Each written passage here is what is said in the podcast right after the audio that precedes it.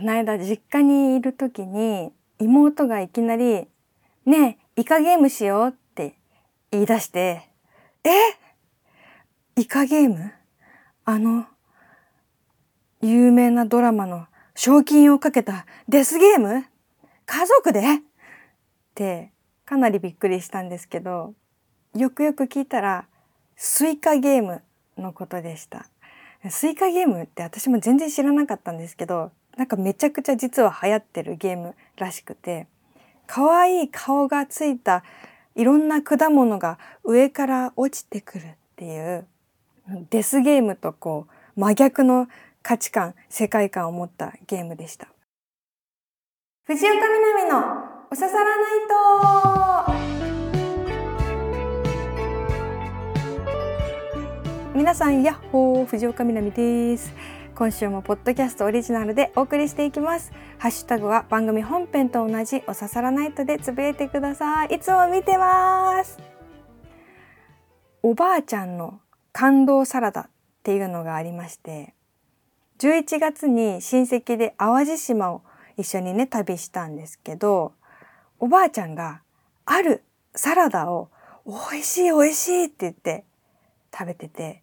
その旅行ではね実は毎食本当に美味しいものばっかり食べてたんですけどその中でもこのサラダが一番美味しいって言ってでそれどこで食べたかっていうと農業をテーマにしたかやぶき屋根のすごい大きい天井の高いおしゃれなレストランなんですね。で全部のランチに一人一つ結構大きなお皿にいっぱいのサラダがついてくるんですよ。かぼちゃ、さつまいも、レタス、人参、大根、椎茸、ズッキーニ、レンコン、パプリカ、ブロッコリー、カリフラワー、オクラ、あと豆腐と卵とか、なんか20種類ぐらいなんかいろんなものが入ってて、で、これが美味しい美味しいっておばあちゃんが言って、ね、これおかわりあるんかなって言うから、私が店員さんに、え、すいません、あの、サラダって単品で注文することってできるんですか？って聞いたら、ありませんって 言われて。あくまでランチのセットについてるから、それ以外の頼み方ができないんだって。そこからそのサラダのことを私は勝手に、おばあちゃん感動おかわり断られサラダって呼んでるんですけど、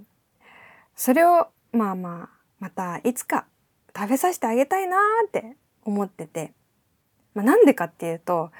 あの私のおばあちゃん結構最近足がむくんでるんですよ。でそれがすごい大変そうで歩くのも辛そうでなのになんか塩分の多いものとか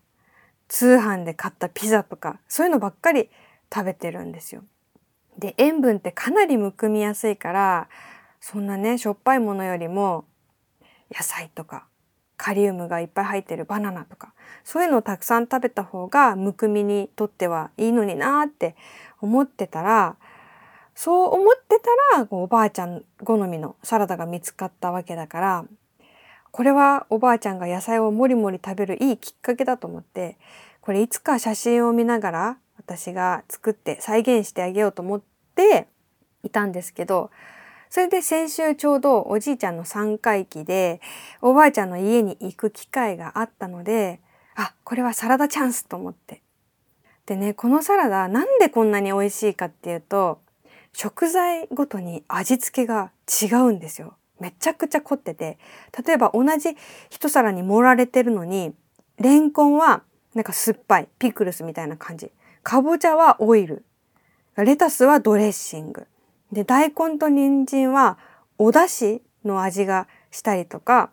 本当に一個一個違って普通そんなねあのお皿になんか野菜が盛られてたらまあ全部同じドレッシングで食べるのかなとか思ったんですけどじゃないんですよ。もう本当に一口ずつ味が違うから飽きないというか楽しいの食べてて。だからね食材を切るだけじゃなくて本当に一つ一つこれはどんな味だったかなって思い出しながら調理したんですよ。そしたらね、サラダ一皿作るのに1時間以上かかりまして。それで、よしできたおばあちゃん感動おかわり断られサラダだよおばあちゃん呼んできて目の前にお皿置いたら私は自信満々で「はい!」って置いたら「うーん」みたいななんか全く全くピンときてなくて。でこれあの淡路島の旅行のあのサラダだよ。おばあちゃんもう一回食べたいって言ってたよね。あれを再現したんだよ。結構時間かかったよ。これ一つ一つ味が違うんだよ。ってこう必死に説明したんだけど。うーんみたいななんか。これ思ってたんと違う反応みたいな。でまあちゃんと食べてはくれたんですけど。やっぱりあの感動には遠く及ばないというか私も食べてあ結構再現できてるって思ったんですけどなんかおばあちゃん的にはこのお出汁の大根美味しいけどやっぱりあの店の出汁にはかなわんねみたいなこと言ってて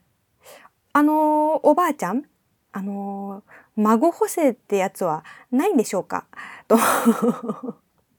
レストランの味にはそりゃかなわなくても孫がわざわざ1時間かけて味を思い出しながら作ってくれたからだから美味しいというマジックは特になくめちゃくちゃ正当に評価されました。いやまあそりゃそうそりゃそうなんだけどありがとうございます。精進します。そんなわけで皆さんは忘れられない美味しかったサラダってありますか？結構あのインド料理屋さんで食べるあのなんかオレンジのドレッシングかかったサラダとかも美味しいですよね。うん、皆さんの好きなサラダよかったら教えてください気が向いたら。というわけで今週もコーナーに参りましょう。一つ目はこちら。どないする？日常の中でふと感じるこれってみんなどうしてるんだろう？という疑問をお送りいただいてます。今週は先週私が問いかけた皆さんのお雑煮ってどんな感じですかというところお雑煮どないする問題に返信が来たのでそれをこのコーナーで紹介したいと思います。ラジオネーム羊くん南さん明けましておめでとうございますおめでとうございます。さて先週の放送を聞いてお雑煮の話題祖母が生きていた頃冬になると朝食はお雑煮一択になるんですが、祖母の出生地が福井だったので、なんと味噌味のお雑煮を作ってくれました。中身は門餅、半熟卵、つと三つ葉だったかなすごく温まるし、腹持ちがいいし、学生で朝部活のため始発のバスで登校していた私はとても感謝していました。家内と一緒になってからはだし粉の効いた醤油味の一般的なお雑煮に変わりましたが、美味しく正月から感謝の気持ちでいただいていますが、若い頃のお雑煮の味は忘れられず、舌が覚えているんだなと改めて考えます。そうですね。あの、つとってなんだろうってこのメール読んで思ったんですけど、つとってわかります調べちゃったよ。あのね、つとって、つとってナルトなんだって。ナルトのさ、なんかのみたいになってるとこがさ、つなんだよ。びっくりしちゃった。これでも当たり前の人にとって当たり前なんだろうね。続いて赤羽モンキーさん。みなみちゃんワンシャンハオ。うちのお雑煮は中国人の妻が作ります。中身は普通のだと思いますが、三つ葉、干し椎茸、鶏肉、お餅2個食べ始めると何か足りない。そうだ、かまぼこちょうだいと入れてみると、あら不思議、味にまとまりがつきました。そこにナルトもあったんですが、ナルトってなんで赤い渦を巻いているのか気になりました。映画男はつらいよのトラさんがラーメンに入っているナルトを見ると目が回るということをやっていて大笑いした覚えがあります。私は目が回りませんでしたが、なんであのデザインなんですか？発案者にぜひ聞いてみたい案件です。みなみちゃんもそう思いませんか？ああ、私もあんまりナルトについて考えたことがなかったんですけど、まあこれも調べたら、ナルト海峡のそのあの海にできる渦潮っていうか渦巻きを表してっていうことらしいですね。なんで赤なのかはちょっとわかんないけど。うん。可愛いいよね、なると。皆さんのそれぞれのお雑煮の話ちょっと聞けて嬉しかった。ありがとうございます。もう一つ、みかんはどちらから剥くっていう話。ちゃーちゃんさん。みなみちゃん、明けましておめでとうございます。おめでとうございます。今年もよろしくお願いします。私はみかんはヘタから剥きます。白い筋かっこアルベトが取りやすいからです。白い筋にも体にいい成分はあるみたいだけど、点点点。先週の放送でリスナーのヘイ十郎さんが私の言いたいこと全部言ってくれてたので嬉しかったです。みなみちゃんのルーツは氷見なのですか？私の父方の祖父は氷見から見たら富山湾の向こう側の旭町、旭町かな？です。北海道って富山からの入植者が多いみたいですよ。そう。みかんをね、お尻から剥くのが当たり前だと思ってたから、下手から剥く人がいるのかいって思って。で、呼びかけたら、いたねで、私も一回やってみたの。そんな、ね、下手から向くっていうことがあるんだと思ってやったら確かになんかさアルベトその白い筋筋のところ取りやすいね取りやすいっていうかごそっと取れるよねなんか下手から取るとでも下手がさこうちょっとボタンのように若干残る感じもして、うん、でも今年はなんかわかんない。せっかくだからずっと下手から向いてみようと思ってる、うん、そう。あのー、日々ね。えっと、この間の地震でもそ富山県の中でも結構被害がさあったらしいんだけど氷見っていうとこは。氷見はブリが美味しかったりと立山連峰っていうすごい綺麗ななんか日本のクリスタルガイザーみたいなのがなんか すごい綺麗なさ山のあの白い連なる景色が海から見えたりして美しいところなんだけどそう。あのー、私のおじいちゃんのこの間3回忌やったおじいちゃんとは別の父方のおじいちゃんはそこ出身でその上の代も多分ずっとそこにいたっぽいのよね。うん、だからあそうか私のルーツの一つはそこにあるのかなと思って去年の11月に一人で行ってきたんですよ。でその時にちょうど金沢も行って金沢は金沢で私住んでたからうんなんか思い出せるかもしれないと思って昔住んでたとことか行ったりして金沢と氷見とね行ったりしたばっかりで今回の、うん、地震があったから。いやまたすぐ行きたいなと思ってたらこういうことになったからいやちょっとびっくりだけどこれからもねあのー、細々としかできないかもしれないけど自分の力では長く被災地をこう支援していきたいって思うで今回たまたま私はすごくご縁がある場所だったんですよね。であのチャーちゃんさんの言ってる通りそう北海道にも富山県にご縁がある人が多いっていうのなんかちらっとどっかで私も聞いてああそうなんだってすごい嬉しかったんだけどそうあのー、たまたま自分が住んでなくてもその地震があった地域とかにめちゃめちゃ自分はご縁を感じるなってあの親戚が住んでるとか知り合いが住んでるとかなんかめちゃめちゃ好きな企業があるとかわかんないけどそういう場合もあるし一方で私は2011年の震災の時はあんまりその被災地にもともとのつながりを持ってなくてどんな力になれるのかとかこうどういうふうにすればいいのかっていうのがすごい悩んでた時期がめちゃくちゃ長くてなんか私なんかが唐突かなみたいな気持ちもしたしでもそんな風に思う必要ももちろんないしなんかご縁って後からでも作れるから今なんかあんまり知らない地域だなってもし思った人がいたとしてもこれからつながっていくこともすごくできるのでなんか逆にね例えば本当に少額でも一瞬こう募金をしたらそれが自分とその地域とのなんかつながりになったりもするし一歩踏み出すとめっちゃつながってご縁になってきたりするから、うん、これからもそこのつながりとかご縁を深めていくこと。あの東北も含めてね。っていうのを意識したいというかやっていきたいなって思ったりする。うん、そう。多分リスナーの皆さんの中にもねいろんなところにルーツがあったりとかご縁があったりする人がいるんだろうな。そういうのをたどったらもう日本中世界中にネットワークがたどってたどっていくとあるんだろうなって思ったりしますね。皆さん他にもこれみんなどうしてるっていうことがあったらこの「どないする?」のコーナーに送ってください。みかんの皮どっちから剥くみたいな些細なことで構いません。2024年もお刺さらないとは些細なことを大事にしていきます。純喫茶南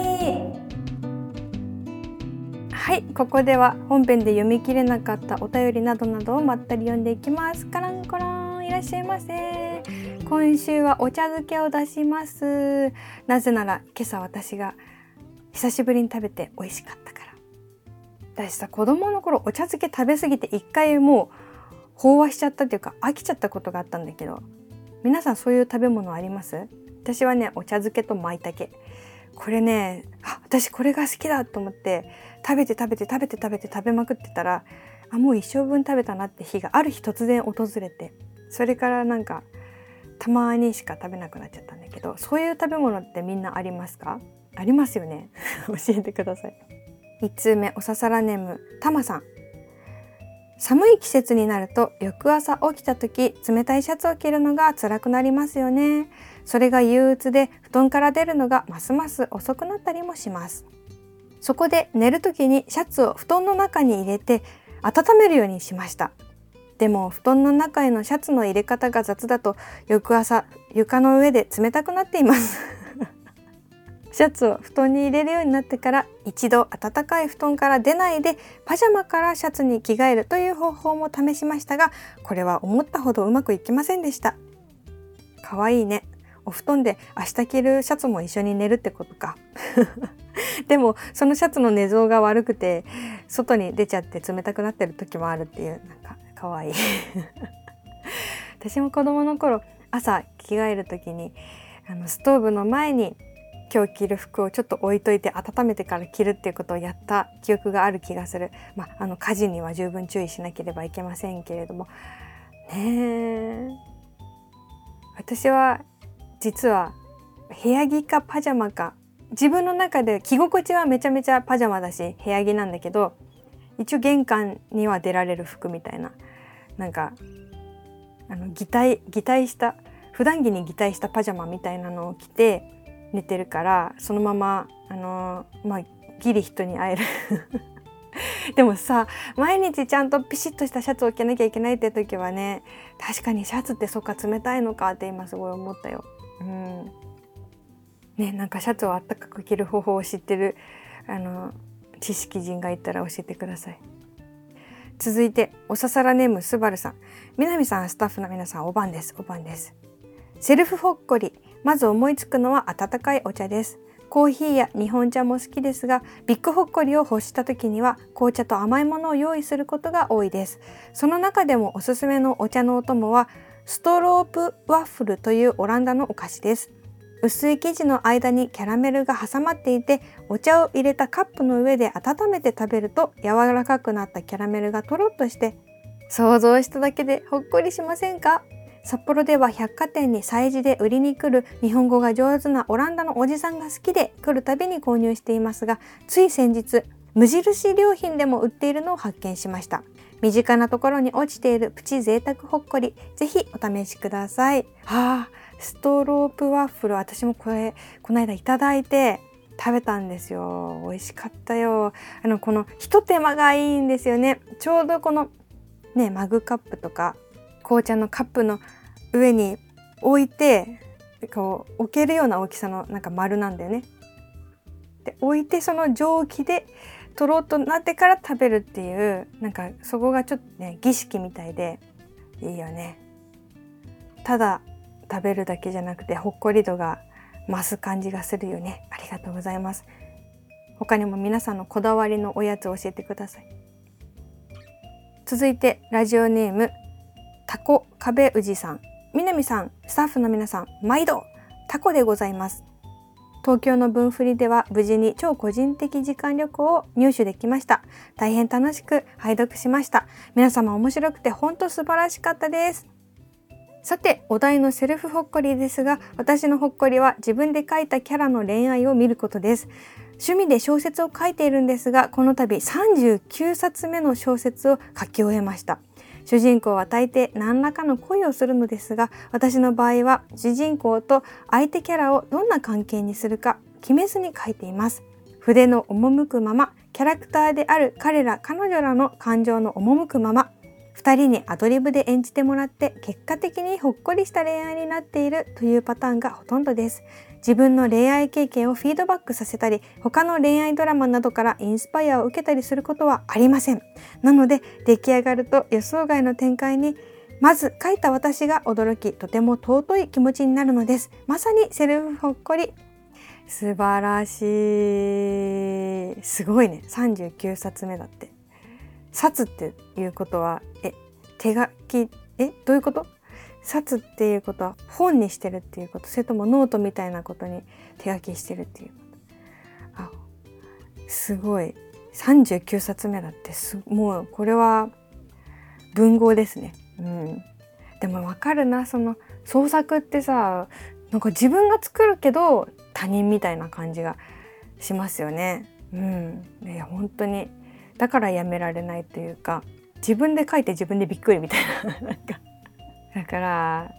なんか自分でさ自分の手の内を全部さ分かってる気がするからさ自分なんかが書いてもこの程度までしか面白くならないだろうって最初はね思っちゃうんだけど実はなんか創作ってなんか自分が思ってもないところ、うん、無意識がなんかどっかに連れてってくれるみたいなのがあって自分より面白いものができたりするからやめられないですよね。ありがとうございます。続いて直人さん。みなみちゃんこんばんは。こんばんは。大晦日の夜に星空を見ようとベランダに出たら除夜の鐘の音が聞こえてきました。すかさず近所のお寺で感謝を込めて除夜の鐘をついてきました。除夜の鐘はうるさいと言われるご時世の世の中。寛容な気持ちの人たちで除夜の鐘が聞かれたことがとても嬉しかったです。とてもほっこりしたあの除夜の鐘の音を聞いた瞬間でした。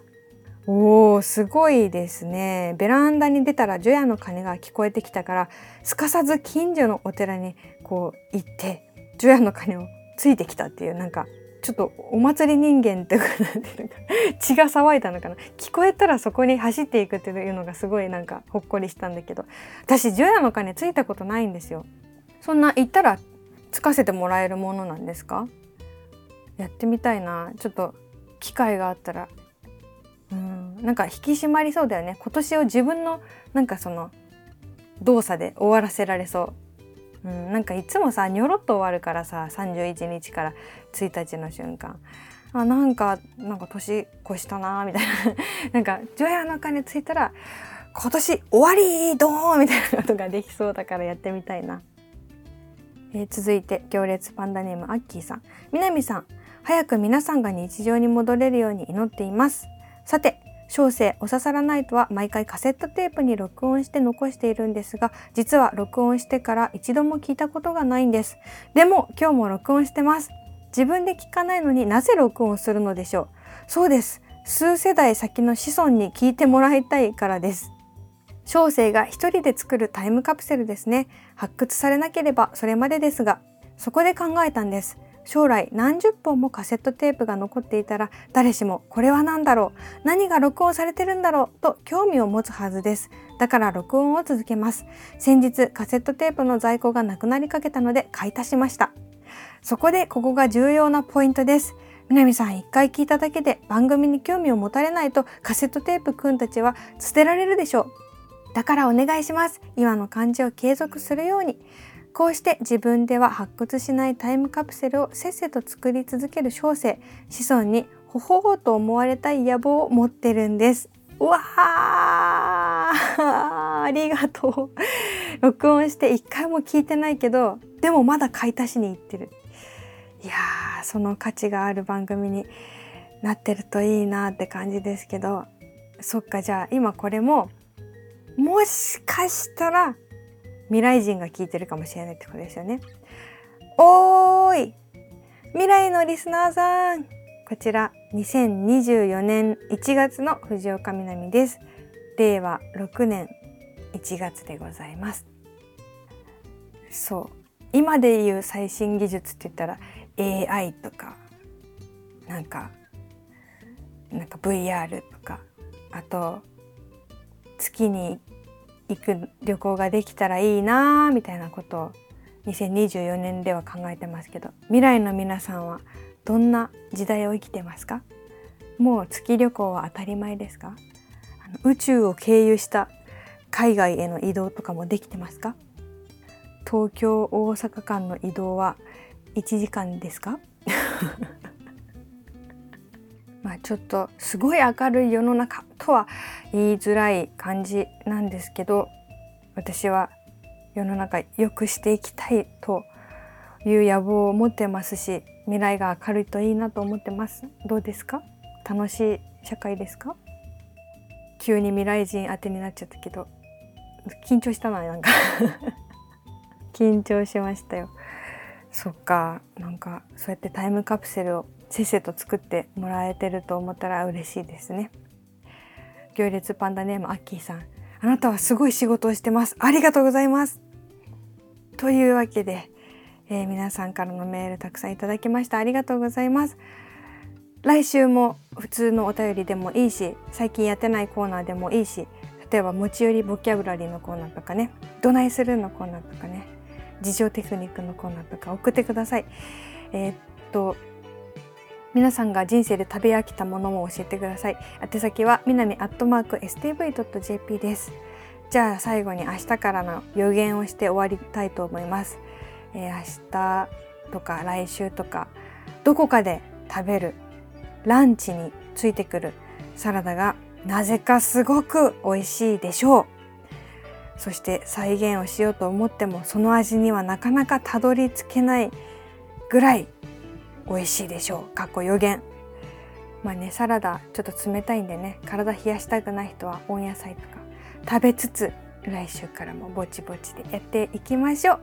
またこの場所でお会いできるのを待ってます。お相手は藤岡みなみでした。またね